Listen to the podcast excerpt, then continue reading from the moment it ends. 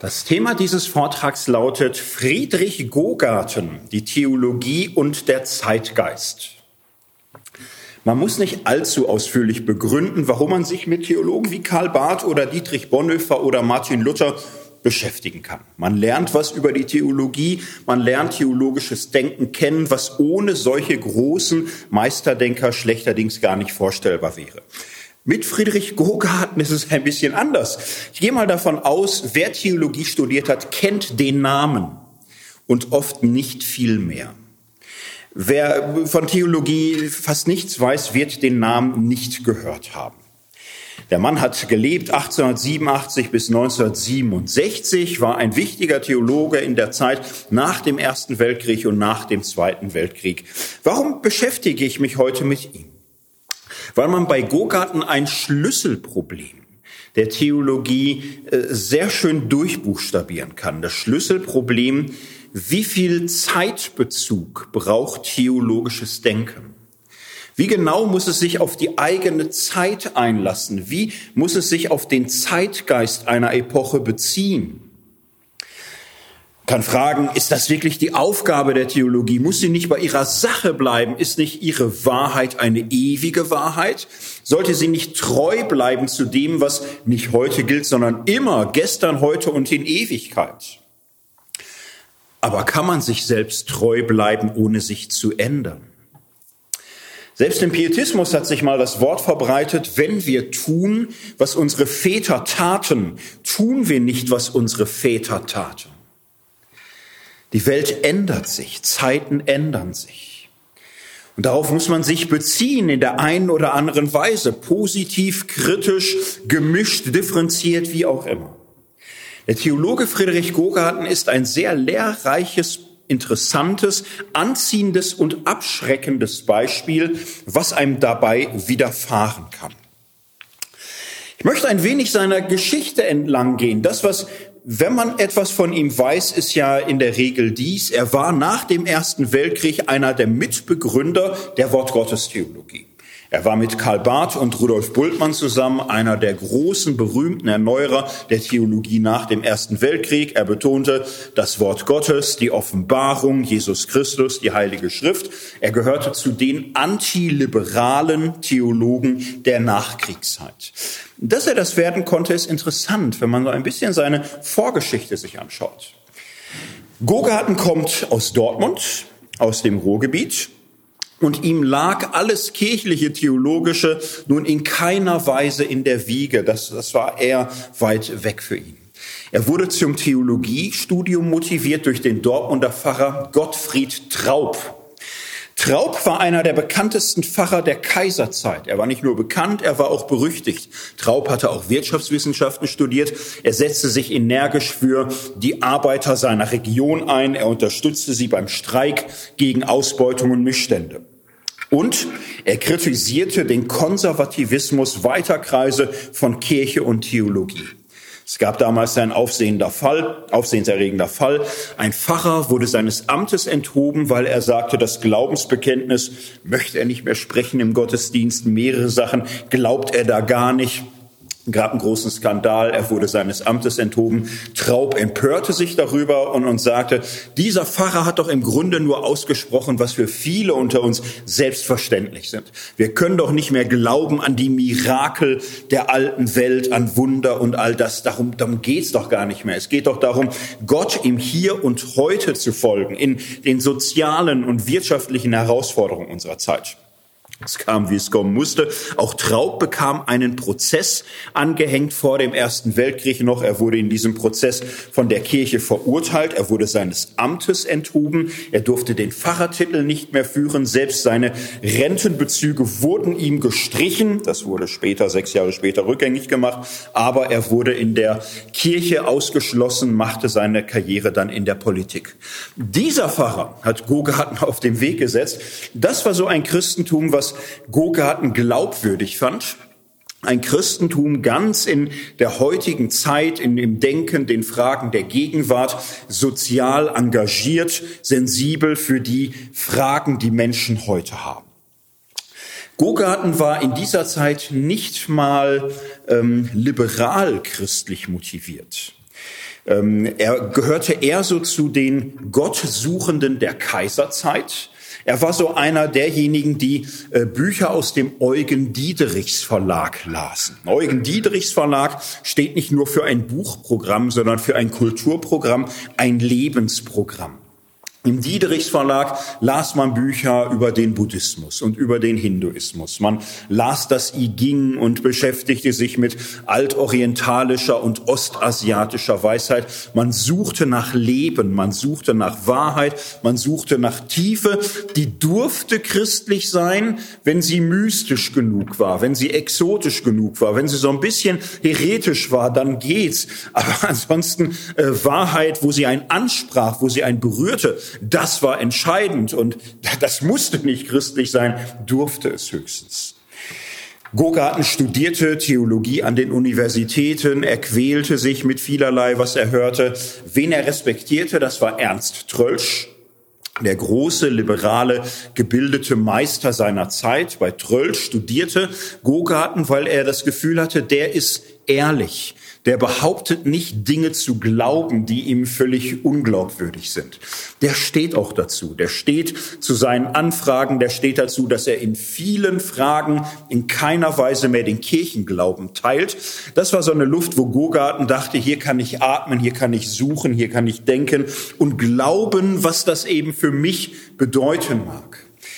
Gogarten äh, schrieb eine Dissertation bei Ernst Trölsch, eine Doktorarbeit, als die Eingabe fertig war.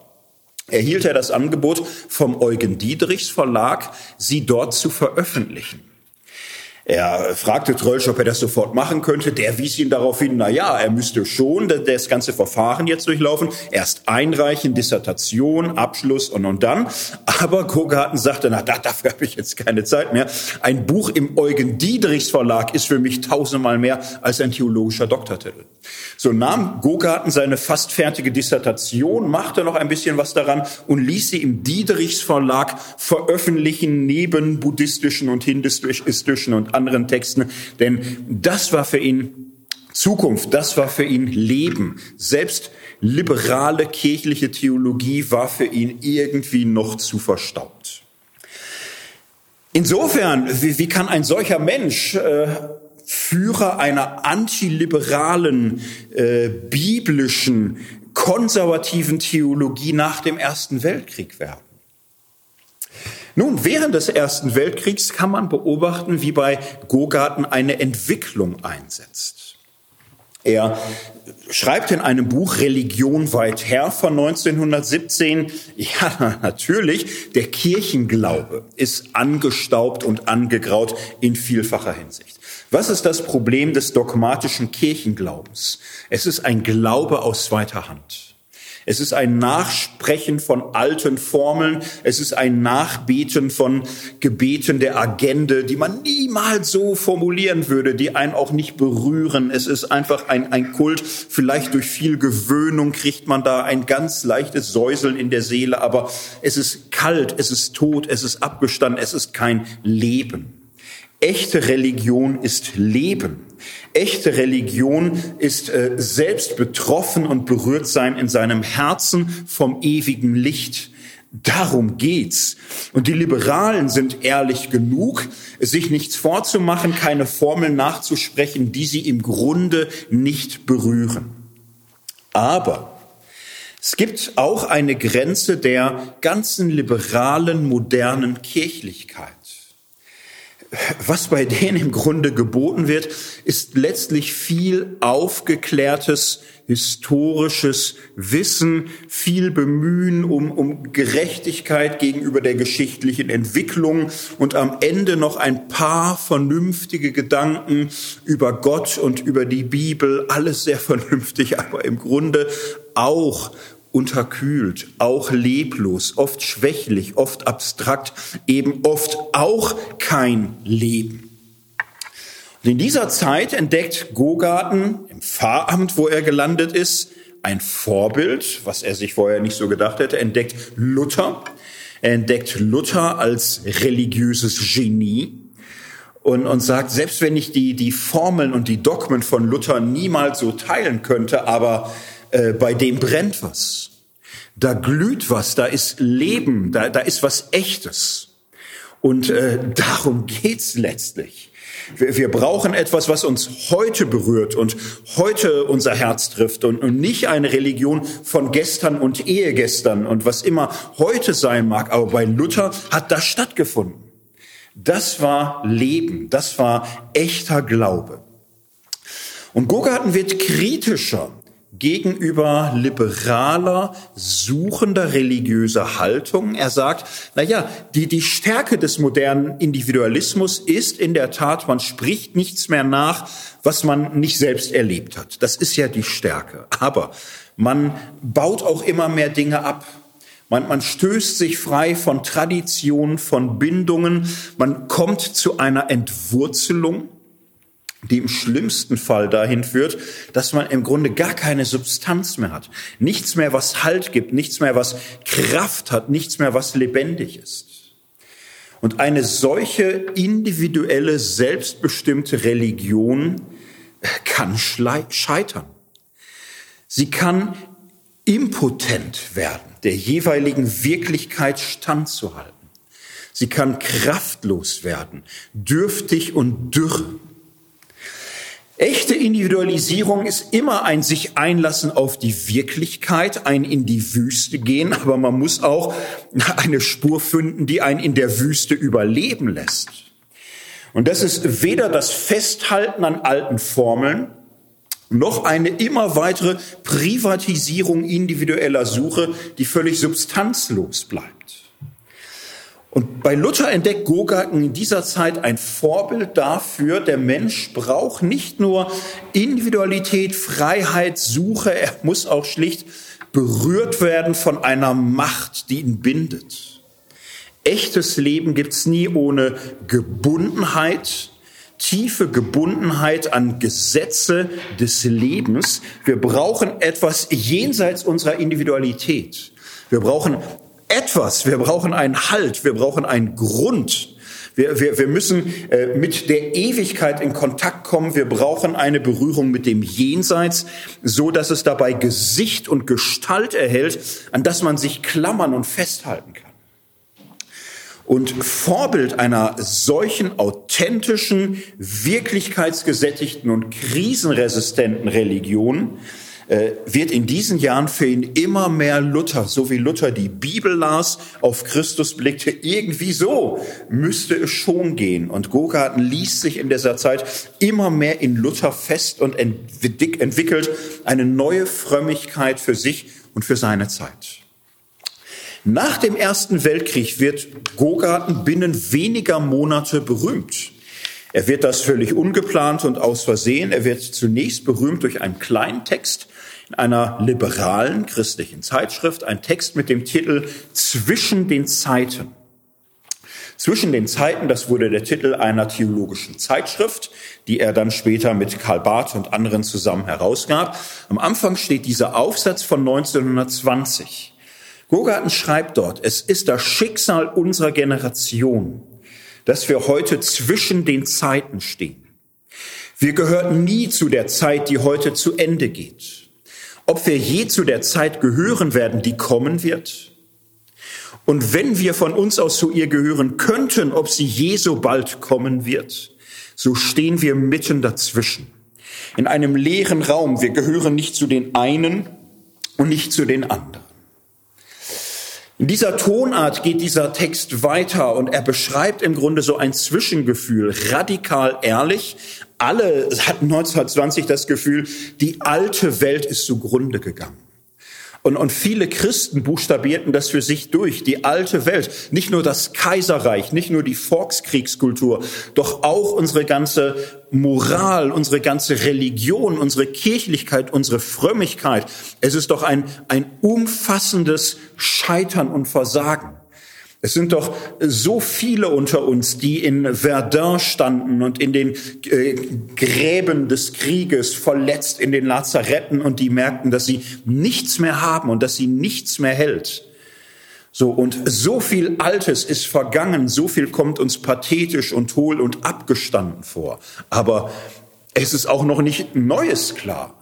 Für Gurgarten persönlich ist klar, in welche Richtung, wie das ungefähr, aber gleichzeitig weiß er auch, ähm, ich suche und sehne mich nach etwas, was ich selbst noch nicht habe und sagen kann.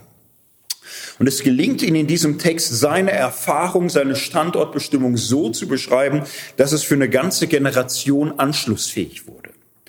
Er schreibt weiter, wir sehen heute keine Formung des Lebens, die nicht zersetzt wäre. Und dann spricht er seine ehemaligen Lehrer an, seine großen theologischen, liberalen oder philosophischen Lehrer, schreibt weiter, habt ihr uns nicht gelehrt, in allem und jedem das Menschenwerk zu sehen?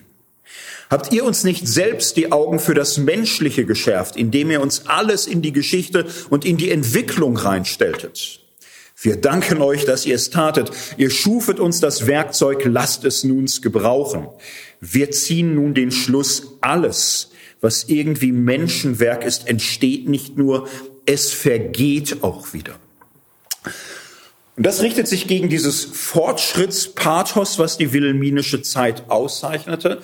Ihre Philosophie, ihre Wissenschaft, auch ihre moderne Theologie. Er hatte schon ein ganz schönes Fortschrittsbewusstsein. Man fühlte sich hoch überlegen über das primitive Weltbild des Altertums, über das mythologische Denken der Alten, über den Mirakelglauben der Alten, über die Frömmigkeit, die war, war unpersönlich, sie war metaphysisch, sie war mythologisch. All das sah man von der großen Höhe der modernen Kultur, der aufgeklärten Zivilisation und sagte, ja, das ist alles nicht mehr. Wir brauchen auf unserer Höhe der Kultur dafür ganz andere Ausdrucksformen. Und ähm, Gogarten dreht den Spieß nun weiter. Auch ihr mit eurem Vernunftstolz, mit eurem Aufklärungspathos, mit eurem Modernitätsgestrunze seid das, was jetzt vergangen ist. Und es hat äh, nicht bestanden, es hat den Test der Geschichte nicht bestanden und überlebt. Euer ganzer Stolz, eure Wissenschaftskultur war nicht hart genug für das, was wir in den letzten Jahren in Krieg und Verzweiflung und Todesgefahr erlebt haben. Gogarten fährt fort. Wir sind alle so tief in das Menschsein hineingeraten, dass wir Gott darüber verloren ihn verloren. Ja, wirklich verloren. Es ist kein Gedanke mehr in uns, der bis zu ihm reicht. Ist es ein Wunder, dass wir bis in die Fingerspitzen hinein misstrauisch geworden sind gegen alles, was irgendwie Menschenwerk ist? Ja, uns selbst ist es ein Wunder. Denn wenn das Misstrauen gegen das Menschliche auch noch das ist, was unser Gefühl am meisten bestimmt, so ist dies Misstrauen, das von nicht zurückscheut, doch nur möglich, weil ein Keim von Wissen des anderen, des Nichtmenschlichen in uns sein muss. Gogarten kündigt hier im Grunde eine ganze Epoche auf, die Epoche des Christentums und der Theologie als religiöser Kultur. Religion war das Hauptwort der modernen Kirche, der modernen Theologie geworden. Man konnte nicht mehr das Schriftprinzip der Orthodoxie den Bibelglauben, den Dogmenglaube, all das hielt man im 19. und frühen 20. Jahrhundert für überholt. Man sagte, äh, es geht um Religion. Es geht um die menschliche Suche nach Wahrheit und ja, wir sind geschichtliche Wesen. Wir, wir brauchen die Impulse aus der Geschichte. Wir stehen in dieser Geschichte des Alten, des Neuen Testaments, der Kirchengeschichte, Luther. All das wirkt auf uns ein. Aber unsere Religion muss letztlich heute eine Form finden, die die, die passt zu unserer aufgeklärten Kultur, zu unserer modernen Gesellschaft. Wir müssen eine Zusammenbestehbarkeit moderner Religion und moderner Welt erreichen. Und für Gogarten ist solche Religion am Ende dieser Krisen und Zusammenbrüche auch nur noch Menschenwerk. Ein verzweifelter Versuch, das Christentum sich heute irgendwie passend zu machen. Und dem hält er dieses Misstrauen entgegen. Wir sind bis in die Fingerspitzen in ein Misstrauisch gegen alles. Das Menschliche, die Kultur, die Wissenschaft, alles. Die Theologie und die Religion. So misstrauisch, dass wir, wie er bekräftigt, Gott verloren haben. Wir haben in der ganzen Beschäftigung mit der Bibel nur noch gelernt, menschliche Gedanken über Religion weiterzudenken. Gott hat darin keinen Platz mehr. Und gleichzeitig weist er darauf hin, das reicht nicht mehr. In mir, in vielen ist eine Ahnung, es, es gibt mehr, es gibt etwas anderes. Nicht Religion, nicht Frömmigkeit, nichts, was wir machen können, aber irgendetwas anderes, was nicht mit hineingerissen wurde in diese Krise der Kultur. Er schreibt weiter, hüten wir uns in dieser Stunde von nicht so sehr wie äh, zu überlegen, was wir tun sollen. Wir stehen in dieser Stunde nicht in unserer Weisheit, sondern wir stehen vor Gott. Diese Stunde ist nicht unsere Stunde. Wir haben jetzt keine Zeit. Wir stehen zwischen den Zeiten. In diesem Text steht fast nichts über Gott, aber es endet mit der Frage nach Gott. Wenn uns überhaupt noch etwas Halt geben kann, dann Gott. Wenn es überhaupt noch eine Lösung in dieser Zeit gibt, dann Gott. Aber nicht ein gedachter Gott, kein gemachter Gott, kein konstruierter Gott, sondern Gott in irgendeiner Weise, die nicht Tradition ist, aber auch nicht das Ergebnis moderner Spekulation. Gogarten wurde eingeladen auf eine renommierte Konferenz der damaligen Zeit, der Wartburg-Konferenz in Eisenach, erhielt dort wenige Monate später einen Vortrag mit dem Titel Die Krisis der Kultur. Versammelt waren die sogenannten Freunde der christlichen Welt, die wichtigste Zeitschrift der liberalen Kirchlichkeit und Theologie. Es waren lauter moderne, aufgeklärte, zeitgenössische Theologen und Kirchenleute da. Und Gogarten hielt einen Vortrag genau in diesem Tonfall voller kulturpessimistischer Absage an alles, was war und offener Frage an dem, was jetzt noch tragen könnte. Die Wartburg ist nicht irgendein Ort, es ist ein mythischer Ort, auch in der reformatorischen Erinnerungsgeschichte. Es ist der Ort, wo Martin Luther als Junker Jörg lebte wo Martin Luther das Neue Testament in wenigen Wochen aus dem Griechischen ins Deutsche übersetzte. Und Gogarten lässt keinen Zweifel daran, äh, dass er seinen Zuhörern Luther nahebringen will. Luthers Worte werden von Gogarten in diesem Vortrag nicht zitiert. Er sagt nicht, Luther schrieb oder Luther äußerte in seinen Briefen folgendermaßen. Nein, es heißt bei ihm immer wieder, Luther sagt. Oder ich lasse wieder Luther reden. Oder wir müssen Luthers Stimme vernehmen. Luther ist in diesem Vortrag kein Toter, aus dessen Büchern zitiert wird. Luther wird in diesem Vortrag regelrecht beschworen. Luther Worte werden zitiert wie Gottes Worte. Und es ist eine bestimmte Art von Lutherworten, die Gogarten immer wieder zitiert, solche Worte. Also tut Gott in seinen Werken. Wenn er lebendig machen will, so tötet er uns. Wenn er uns fromm machen will, trifft er uns das Gewissen und macht uns erst zu Sündern. Wenn er uns will gen Himmel aufrücken, stößt er uns zuvor in die Hölle. Lutherworte vom handelnden Gott vom richtenden und rettenden Gott, vom verurteilenden und vom vergebenen Gott. Von dem Gott, vor dem wir allen Dingen gestorben sein müssen, um ihm zu leben.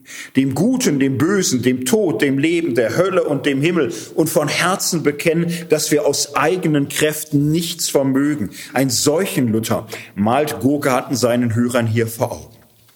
Und dann mit solchen Lutherworten im Rücken zeigt er auf die Welt und sagt, wir sind in eine Krise, wir sind in der Mutter aller Krisen, würde er heute sagen, in einer umfassenden Krise, in der alles auf der Kippe steht. Die Welt, so wie sie da ist, ist nichts anderes als ein Abfall vor Gott. Und das wahrzunehmen, ist die Krise unserer Kultur zu begreifen. Und die einzige Lösung heute ist im Grunde diese Welt als Abfall zu sehen, so dass alles Menschliche sich im, im Grunde auflösen, verschwinden muss, so dass wir fähig werden, Gott zu begegnen. Und wenn das so ist, und so liest Gogarten Luther, dass wir auf alles Denken, auf alles Handeln, auf jedes Werk, auf jede Frömmigkeit, auf jede Wahrheit vom Menschen her verzichten. Wenn das so ist, ist das eine Krise, eine für, Krise für unsere Religion. Wie können und wollen wir heute religiös sein?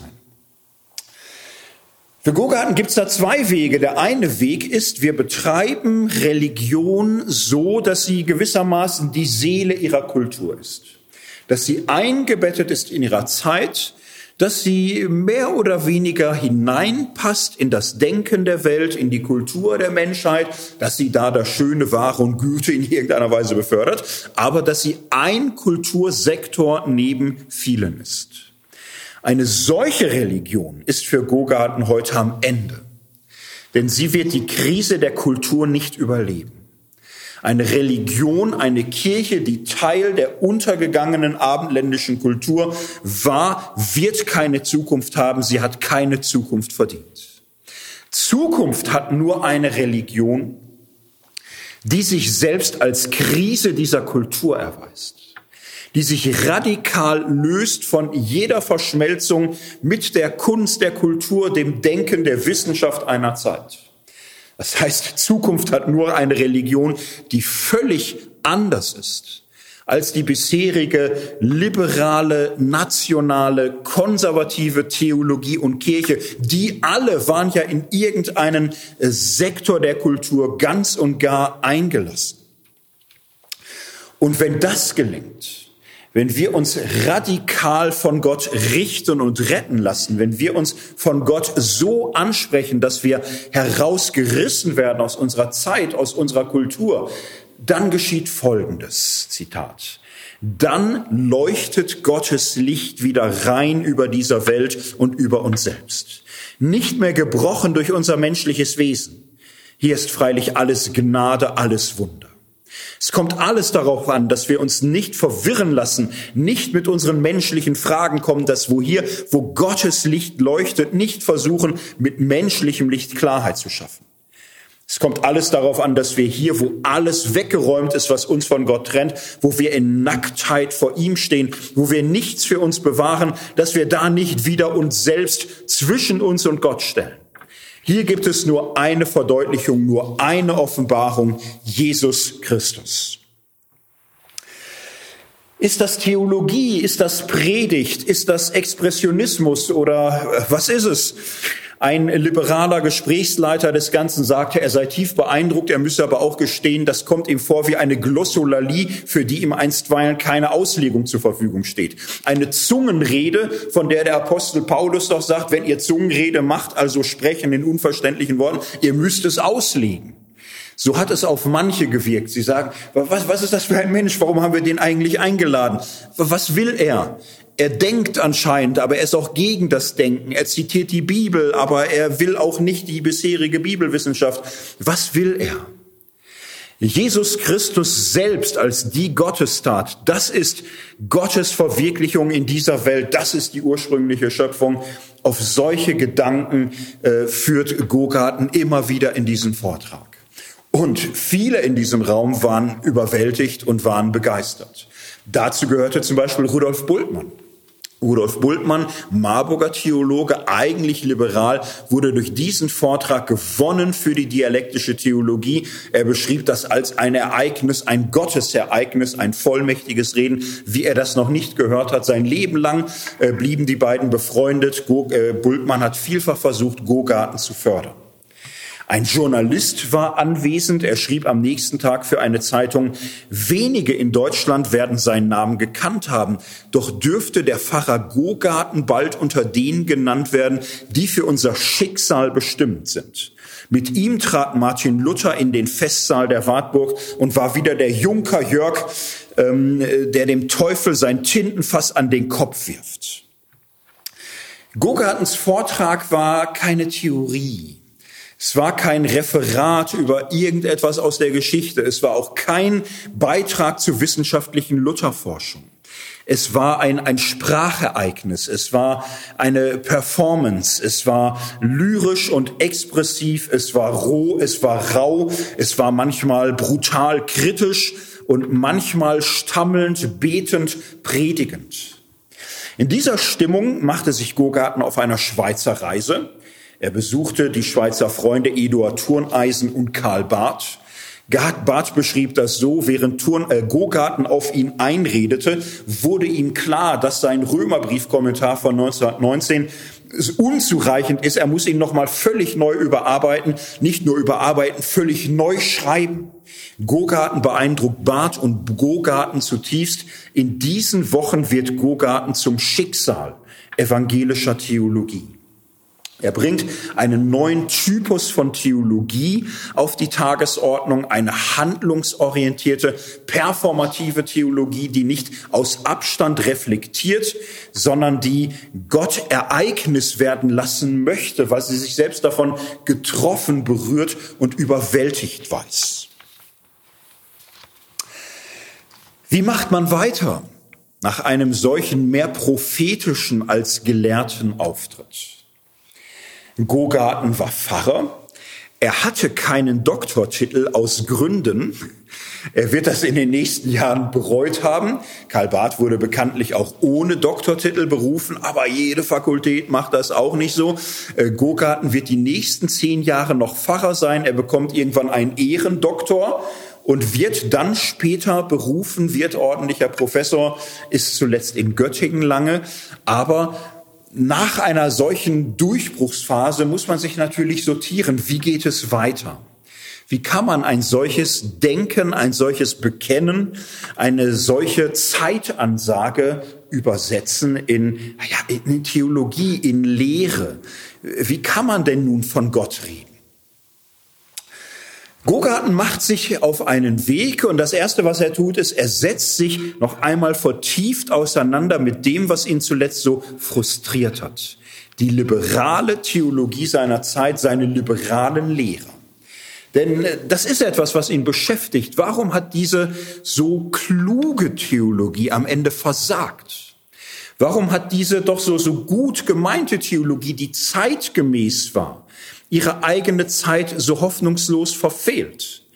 Und Gogarten reibt sich an seinem Lehrer Ernst Trölsch. Er beschäftigt sich damit, er, er ringt damit.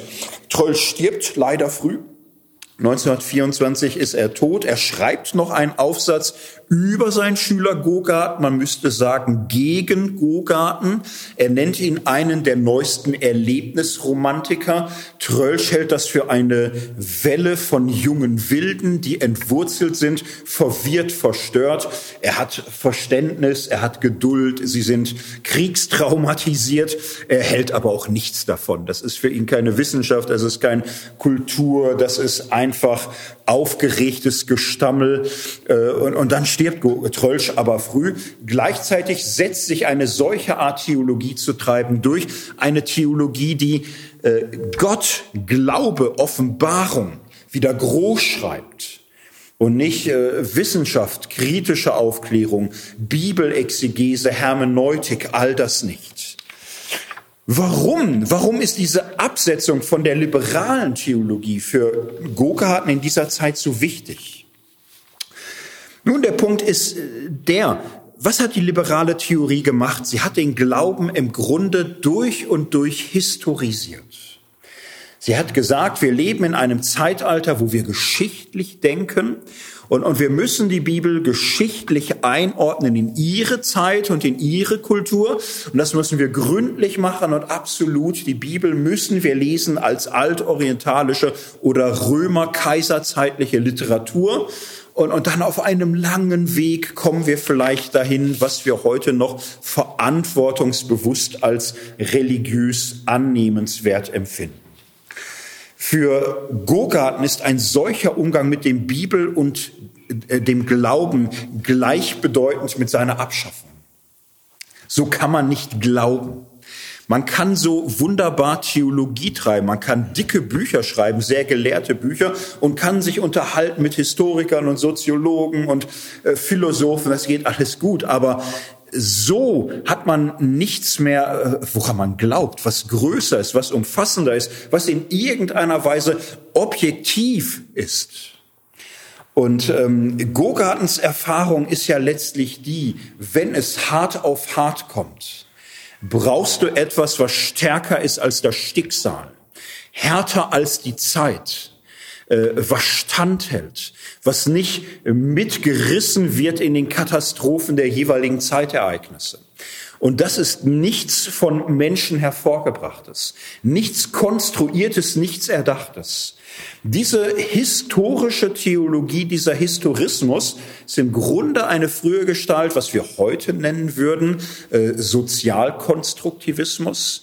Die Grundthese, alle Wirklichkeitsauffassung ist sozial konstruiert. Damals schon, heute schon, Geschichte ist eine soziale Konstruktion. Jesus selbst weiß kein Mensch. Wir haben lauter Erinnerungsspuren an Jesus, die können wir rekonstruieren. Wir rekonstruieren die Rekonstruktionen von denen, die es auch nur vom Hören sagen wussten. Das kann man alles machen, aber so kann man nicht glauben. Man kann nicht glauben an die Deutung von Deutung. Man kann nicht glauben an Dinge, die man selbst konstruiert über die Konstruktionen anderer. Diese historistische Betrachtung der Bibel und des Glaubens löst diesen auf.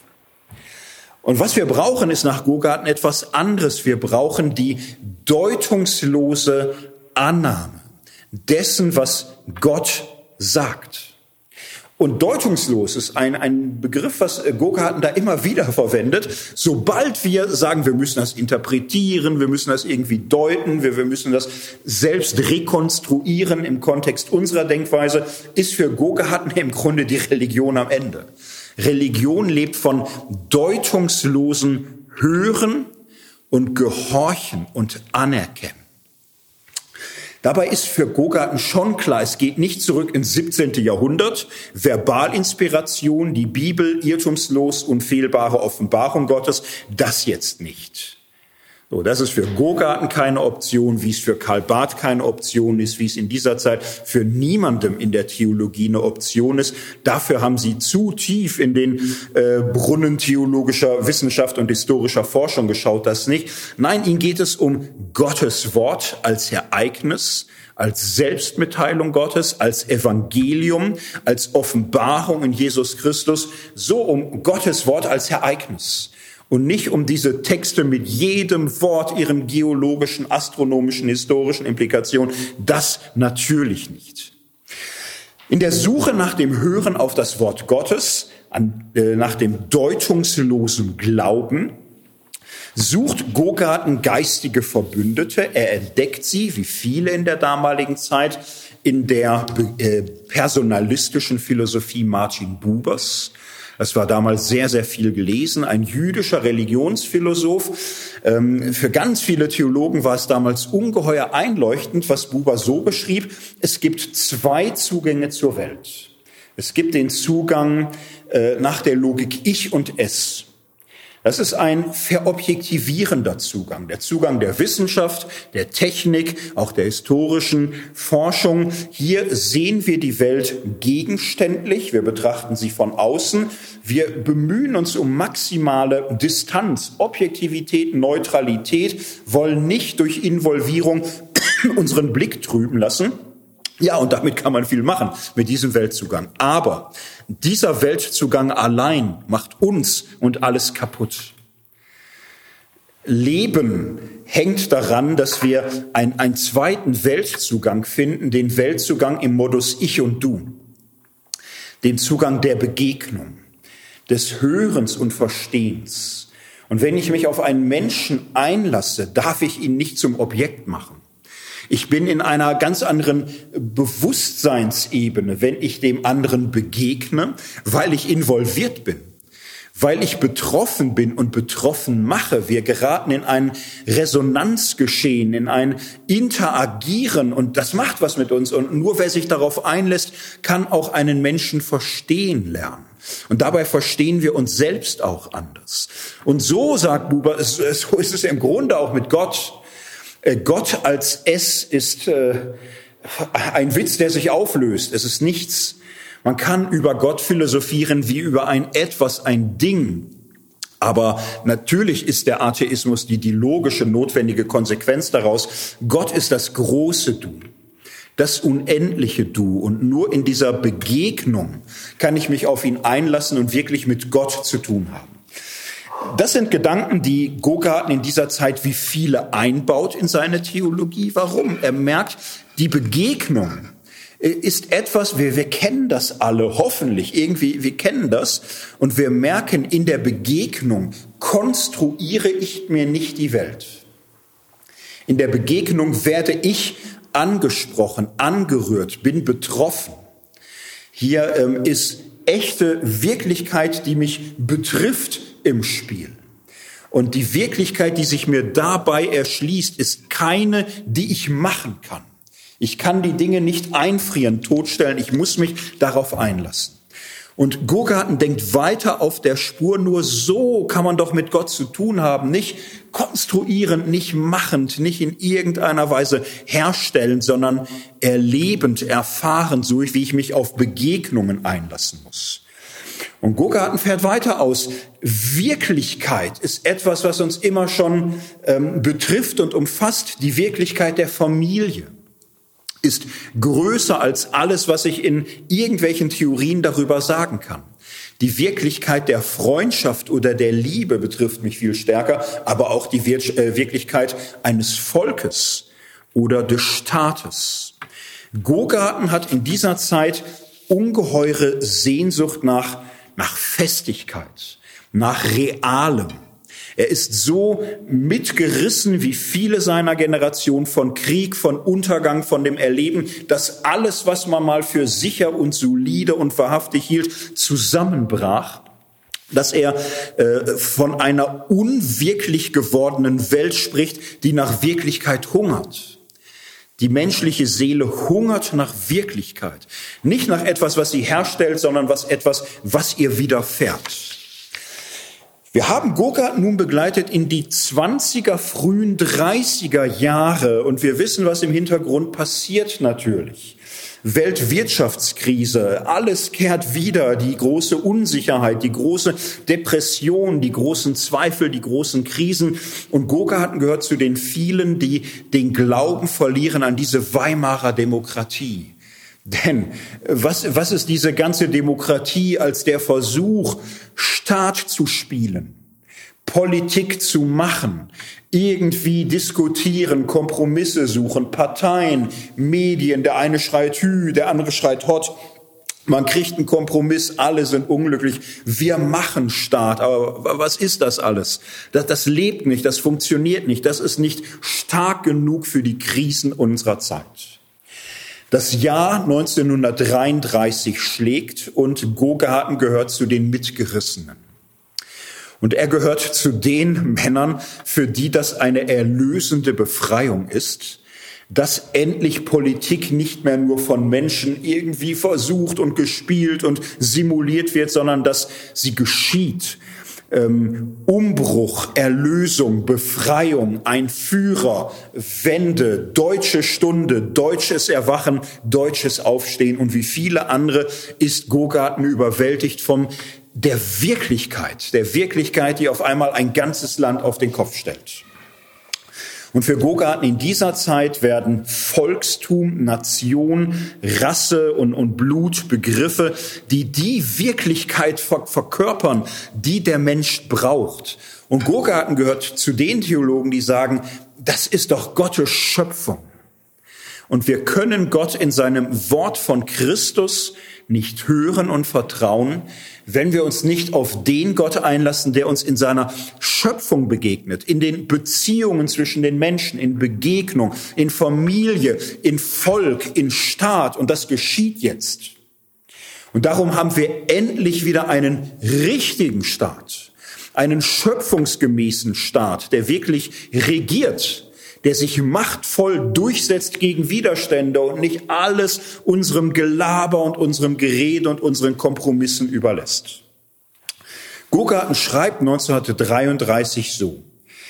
Wir stehen vor einem Ereignis und dies Ereignis besteht darin, dass der deutsche Staat im Begriff ist, mit seiner nationalen Erneuerung sein Wesen als Staat zu erfüllen. Indem er das tut, macht er seinen Anspruch auf den deutschen Menschen mit unerhörter Gewalt geltend.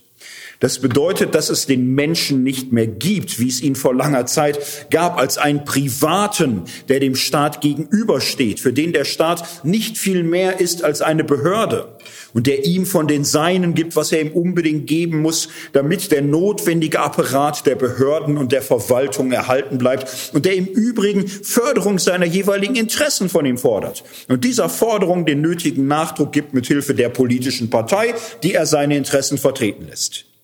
Der neue Staat indessen, der sein Wesen als Staat erfüllt, steht nicht mehr einem privaten Menschen gegenüber. Er lässt ihn, wenn er das weiterbleiben will, gar nicht gelten. Er beansprucht den Menschen ganz und gar und lässt ihn nur gelten, insofern er sich als völkisch bestimmter Mensch mit seiner ganzen Existenz dem Staate zur Verfügung stellt. Das nennt man Totalitarismus, das nennt man Faschismus. Es ist in dieser Zeit auch nationalsozialistisch gedacht. Gogarten ist nicht nur für diesen deutschen Staat. Er wird 1933 Mitglied der Glaubensbewegung Deutsche Christen. Also diese Gruppe, die versucht, nationalsozialistisches Denken auch für Theologie und Kirche auf ganzer Linie wirksam werden zu lassen. Gogarten möchte sich hier wie andere auch an die Spitze der Bewegung stellen. Er möchte mitleiten und führen. Ob er auch den Führer führen wollte, wie andere vielleicht nicht, aber er will das für die Kirche umsetzen. Davon ist er überzeugt, weil er zutiefst überwältigt ist von diesem Erleben von Autorität und Bindung und Härte und Stärke. Gogarten merkt bald, dass es mit den deutschen Christen nun wirklich nicht geht. Er tritt aus nach einiger Zeit.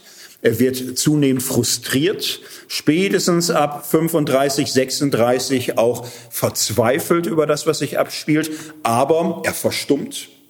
Er erkrankt, er zieht sich zurück, äh, auch keine innere Opposition, kein Akt des Widerstands, auch kein Zugehen auf die bekennende Kirche. Ähm, er hält seine, seine Mitgliedschaft, sein Mitläufertum nicht durch, widerruft es aber auch nicht. Wie kann man dahin kommen? Als ein Theologe, der doch mal mehr als liberal war. Freigeist, individualistisch, dem doch alles Enge einmal ein Gräuel war. Wie kann man dahin kommen als ein Wort Gottes Theologe? Seine Weggefährten von einst, Barth und Bultmann, standen in der ersten Reihe der Gegner des Nationalsozialismus. Gottfried Traub, sein alter Jugendpfarrer aus Dortmund, war politisch engagiert und 1933 natürlich gegen Hitler und gegen den Nationalsozialismus. Was denn auch sonst? Wie kann man dahin kommen? Und das ist eine tiefe Tragik bei Gogarten. Ich habe das so allmählich erzählt, allmählich die Schwellen überwunden von einem liberalen zu einem irgendwie konservativ modernen hin auf einmal zu einem profaschistischen Theologen. Wie kann man dahin kommen als ein Theologe, der doch eigentlich Zeitkritik leisten will, Kulturkritik? Und das ist in gewisser Hinsicht das Bittere bei Gogarten, dass er völlig übersieht, dass er mit seiner Zeitkritik einem kulturpessimistischen Zeitgeist verfällt. Der Gogarten der frühen 30er Jahre sieht sich als Kämpfer gegen den Zeitgeist. Sein Selbstverständnis wäre gewesen, ich kämpfe gegen diesen Zeitgeist des Liberalismus und der Aufklärung und der demokratischen Massengesellschaft. Dieser Zeitgeist macht uns doch krank und kaputt. Gogarten hätte sich gesehen als Anti-Zeitgeist-Theologe und merkt es nicht, dass diese Anti-Zeitgeistigkeit längst ein düsterer, schrecklicher Zeitgeist geworden war. Gogarten ist in dieser Lebensphase zutiefst antiliberal, zutiefst antimodern. Er ist antiliberal aus dem Gefühl heraus, eine Überdosierung Liberalismus nicht gut vertragen zu haben.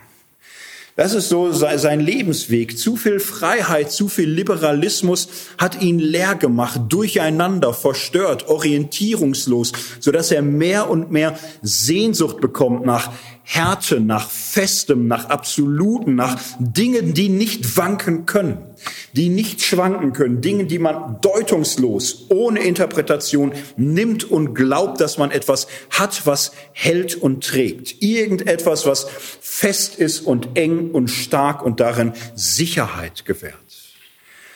Und dieser Antiliberalismus, dieser Antimodernismus ist für ihn ähm, der Weg gewesen hinein in diese faschistischen Überlegungen, die jede Menschenwürde, jedes Menschenrecht auflösen und einen Staat anerkennen, der wirklich nur noch den völkisch bestimmten Menschen gelten lässt. Man könnte an dieser Stelle den Vortrag auslaufen lassen und sagen, und die Moral von der Geschichte, hüte dich vor dem Zeitgeist. Hüte dich vor dem Zeitgeist nicht nur im Allgemeinen, sondern hüte dich selbst davor, wenn du glaubst, dagegen zu sein. Selbst das könnte der Zeitgeist sein. Hüte dich vor allem. Der Gogarten hatte gute Bildungsvoraussetzungen, er hat viel probiert, er hat viel gemacht, er war auf, auf guten Wegen, er hatte äh, die Bibel und Jesus Christus und, und Gottes Worte und all das, wie konnte das passieren? Aber wir drehen es noch etwas weit weiter. Gogarten hat den Krieg überlebt. Und nach dem Krieg als Theologe in Göttingen weitergemacht. Er galt nicht als sonderlich belastet. Mitgliedschaft deutsche Christen ließ man durchgehen als ein kurzzeitiges Phänomen. Er bleibt in Göttingen Lehrer der Theologie. Gogarten war schon recht viel. Nicht? Er war suchender, hyperliberaler Wanderer zwischen den religiösen Welten. Er war Wortgottestheologe. Er war Mitglied bei den deutschen Christen. Das müsste reichen für ein Leben, möchte man glauben. Aber Gogarten erfindet sich im Alter in der jungen Bundesrepublik Deutschland noch einmal neu und entwickelt noch einmal einen theologischen Ansatz, der große Prägekraft entfaltet. Die Stimmung nach dem Zweiten Weltkrieg ist ja so, alles war falsch, der Nationalsozialismus war falsch, es war dermaßen daneben und so. Aber anders als vorher gibt's für viele Menschen so, so das Gefühl, es gibt schon noch Dinge, an die man anschließen kann. Zum Beispiel das Christentum. Das Christentum, ja, viele haben mitgemacht, aber katholische Gebiete waren resistenter, waren stabiler. Viele katholische Christen waren nicht dabei. Evangelisch sieht es etwas trüber aus, aber bekennende Kirche. Es gab Widerstand, es gab die Bonhoeffers und Niemöllers und die Bruderräte, also es gibt hier Substanz und äh, Bundesrepublik Deutschland wird ja schon so gegründet als eine halbe Kirchenrepublik.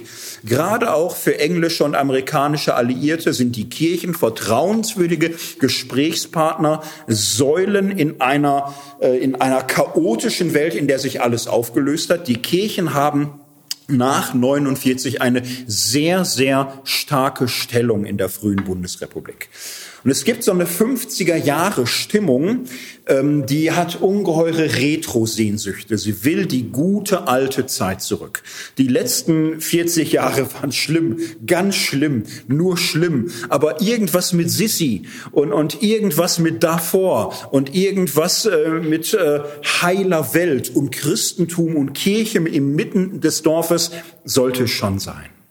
Und es breitet sich so eine milde, antimoderne, antineuzeitliche Stimmung auf. Und man sagt, wo, wo sind wir hingekommen? Im, Grunde zwei Weltkriege, alles, das ganze Scheitern und so. Wir haben im, im Grunde einen Sturm der Ideologien entfaltet, kommunistische, nationalsozialistische, faschistische. Wir müssen zurück zu christlich, kirchlich, auch humanistischen Gedanken. Wir brauchen wieder den Anschluss an das davor, wo man, wo man noch Wurzeln hatte, wo man Heimat hatte, wo man ein Zuhause hatte, Zugehörigkeit, Tradition. Das spielt in dieser Zeit eine große Rolle. Und es gibt natürlich die, die sagen, nein, auch das nicht. Wir brauchen mehr Moderne, mehr Säkularisierung, weniger Kirche, weniger religiöse Bevormundung. All das ist ja bis im Grunde bis heute auch so. Viele Kirchenvertreter, viele Theologen sahen sich natürlich gern in Anspruch genommen als öffentliche Volksredner, als Politikberater. Die Stellung der Theologie war ziemlich stark, ziemlich angesehen. Und es, gab viele, die im Grunde sagten, die Säkularisierung ist ein Problem. Nur durch diese Säkularisierung war es ja möglich, dass die Leute Nazis wurden oder Kommunisten oder Verwirrte, die dann da irgendwie in allerlei Perversionen und Verwirrungen und äh, Sex und Suff und, und wer weiß was abgeglitten sind. Die Säkularisierung ist ein Fehler. Wir, wir müssen da raus. Und in dieser Zeit entwickelt Gogarten einen neuen theologischen Ansatz. Äh, der Schlüsselgedanke ist ganz einfach der, Säkularisierung ist gut. Und wir brauchen mehr Säkularisierung. Die Säkularisierung ist kein Unglück. Säkularisierung ist zutiefst christlich. Was heißt denn Säkularisierung? Säkularisierung ist ein Prozess, der ja letztlich mit dem Christentum angestoßen wurde. Das Christentum hat ja im Grunde Lebenswelten, die in der alten Welt religiös übermalt waren, im Grunde für weltlich erklärt. Man kann Genesis 1 so lesen. Genesis 1 beschreibt eine geschöpfliche Welt, wo Sonne, Mond und Sterne und das Wasser nicht Gottheiten sind, sondern es ist nur Schöpfung. Es ist nur weltliche Wirklichkeit. Die Reformation führt das im großen Stil weiter. Luther säkularisiert die Politik. Die Landesherren brauchen keine kirchliche Einsegnung äh, ihrer Ämter. Die Politik soll handeln, soll machen. Sie soll ohne Bevormundung durch die Kirche ihren Auftrag nachkommen. Das Rechtswesen, sie, sie sollen Recht sprechen. Ähm, die Wissenschaften, nach und nach setzt ein Prozess ein, wo die Wissenschaften ohne kirchliche Bevormundung denken dürfen. Und Gogarten sagt, das Ganze ist eine Geschichte der Befreiung. Wir brauchen keine kirchliche Bevormundung mehr.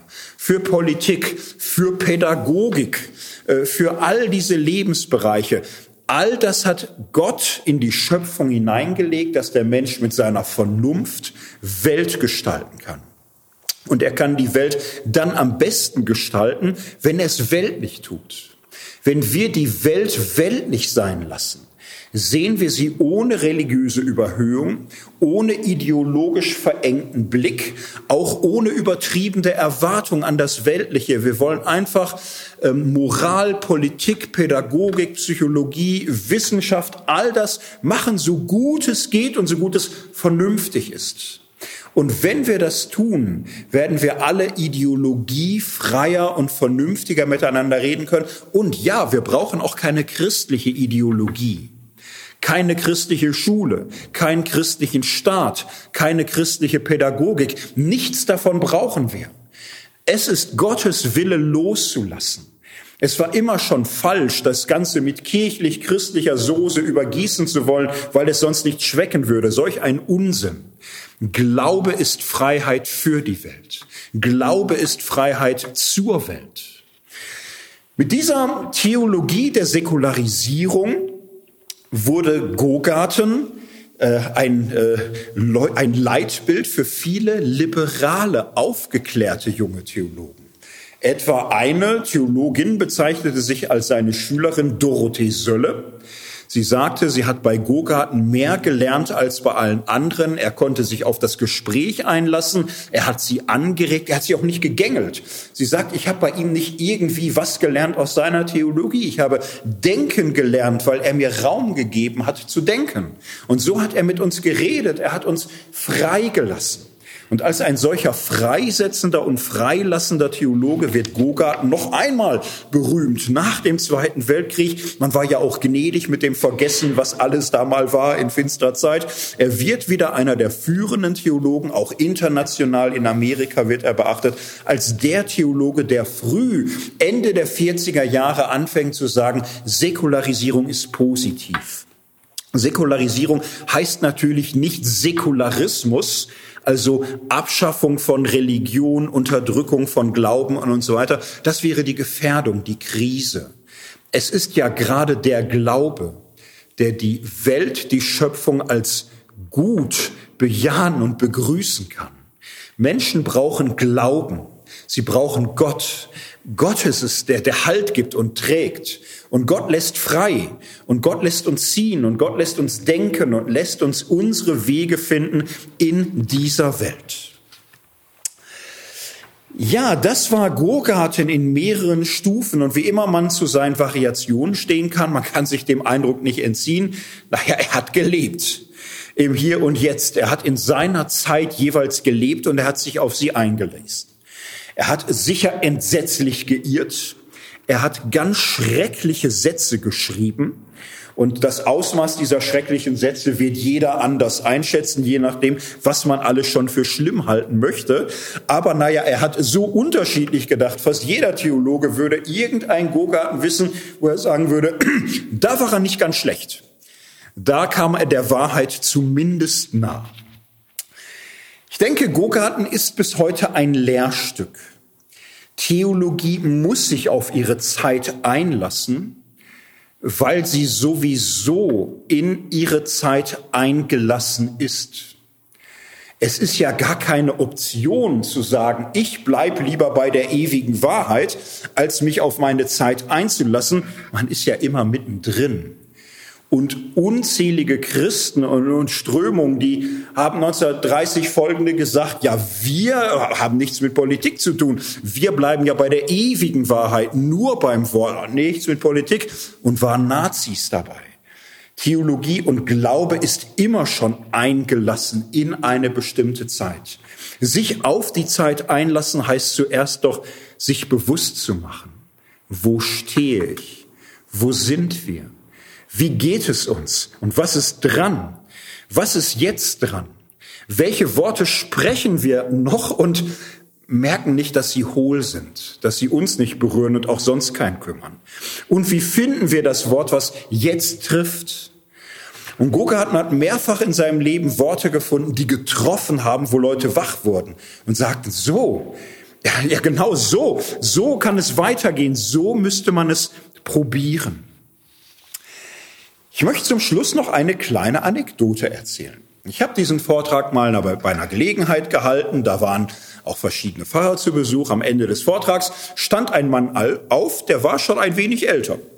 Und er bedankte sich für diesen Vortrag sehr und, und sagte, mein Vortrag hätte ihn wieder erinnert an sein Studium bei Gogarten im Wintersemester 1947, 48.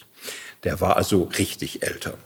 Und mit glühenden Augen erzählte er später ein wenig aus seinem Lebensweg. Er war an der Ostfront irgendwie in irgendeiner verzweifelten Aktion zurückgelassen. Er rannte zwischen Tiger und Tundra hin und her über, ähm, über vermintes Gelände, über gefrorene Seen und Meere. Mehrfach glaubte er, es ist vorbei, es geht nicht mehr und ist zu Fuß tausende von Kilometern zurückgekommen nach Hause. Und wie er zu Hause saß, sagte er sich, das ist ein so unendliches Wunder. Ich kann jetzt nicht in irgendein Leben zurück. Ich habe nichts mehr. Ich, ich muss darauf reagieren. Ich muss irgendwie, und das Einzige, was ihm einfiel, ich, ich muss Pfarrer werden. Ich muss predigen, dass es einen Gott gibt, der hilft und trägt und begleitet. Ging er ins Studium, studierte einige Jahre. Ja, ist nicht so einfach Theologie. Nicht? Also er bekam einen vollen Kopf, aber irgendwie schaffte er es noch nicht, das ganze Gelernte und sein Leben zusammenzukriegen. Und dann sagte er, hätte er ein Freisemester bekommen. Er durfte woanders studieren von seiner Kirche. Er ging nach Göttingen. Und da las Gogarten vierstündig jede Woche vier Stunden Gesetz und Evangelium. Und seine Augen leuchteten wieder und er sagte, alles, was mich in den letzten 70 Jahren getragen hat, in über 40 Jahren Pfarramt, aber auch in, in Familie und persönlich und mein ganzes Leben bis jetzt, verdanke ich dem, was ich bei Gogarten in dieser Vorlesung gelernt habe. Denn Gogarten hat uns eingeführt in das Evangelium von Jesus Christus. Er hat uns in Martin Luther eingeführt. Und das Evangelium von Jesus Christus, wie ich es damals verstanden habe, hat mein ganzes Leben geprägt, so dass ich dankbar und gern es bezeugen konnte. Ich finde diese Anekdote schön, was sie im Grunde zeigt. Gogarten, ja, ist ein Theologe immer ganz nah am Puls der Zeit.